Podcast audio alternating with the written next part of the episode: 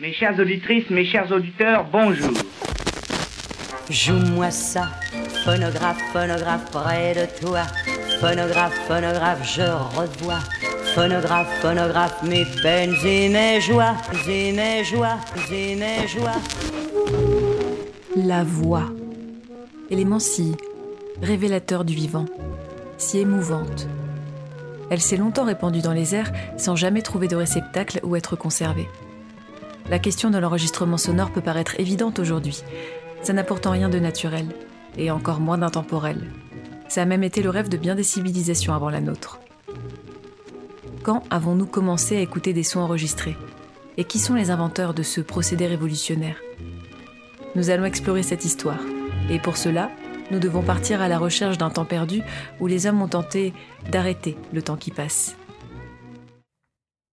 Avant d'entrer dans le vif du sujet, je voudrais vous dire quelques mots sur le cheminement qui m'a amené ici, derrière ce micro. Je ne sais pas pour vous, mais au cours de ma vie, j'ai souvent eu l'impression de ne pas être né à la bonne époque. Enfin, disons que depuis toujours, je cultive une sorte d'attirance, peut-être même un fantasme vis-à-vis de la fin du XIXe et du début du XXe siècle. Bon, je sais que sur le plan politique, sanitaire ou social, c'était loin d'être idéal.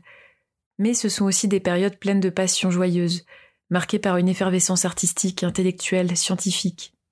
Les courants artistiques du début du XXe, l'architecture, l'aviation, la photographie, le cinéma, les cafés-concerts avec leurs chansonniers, l'art nouveau, l'art déco, la bohème de Montmartre, la garçonne, les surréalistes. de Montparnasse? On a fait toute une affaire des lutteurs, des catcheurs, des boxeurs, des tombeurs. Pour moi, ça c'est de la petite bière. Tous ces mecs à biceps ne m'ont jamais fait peur. Bon, je vous ai peut-être déjà un peu perdu. En tout cas, ce sont autant de sujets qui me passionnent depuis presque toujours. Parmi ces marqueurs de l'histoire, il en est un qui m'enthousiasme particulièrement. En fait, c'est d'abord un objet qui a attiré mon attention. J'avais à peu près 15 ans. Un vieux tourne-disque en bois relié à un grand pavillon trônait dans la salle à manger d'amis de mes parents. Trop curieuse de comprendre le mécanisme de l'étrange appareil, je plaçai instinctivement l'aiguille sur le disque. J'actionnai la manivelle, et là. Un doux son crépitant émanait de l'objet. Un son unique, tellement caractéristique d'une époque lointaine.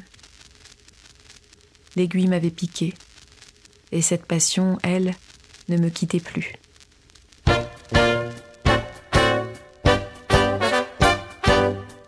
Au fil de mes recherches, j'ai découvert un récit d'abord fait de mythes et de légendes, avant d'être écrit par la main de fascinants inventeurs.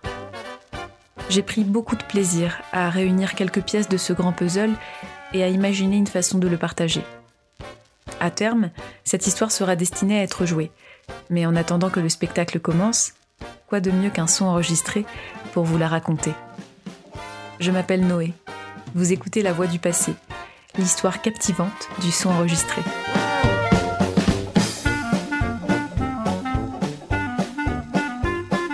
La Voix du Passé est une émission réalisée en partenariat avec Radio Grandlieu. Si vous aussi, vous avez été piqué par l'aiguille du phonographe, n'hésitez pas à partager l'épisode. Merci pour votre écoute et à bientôt.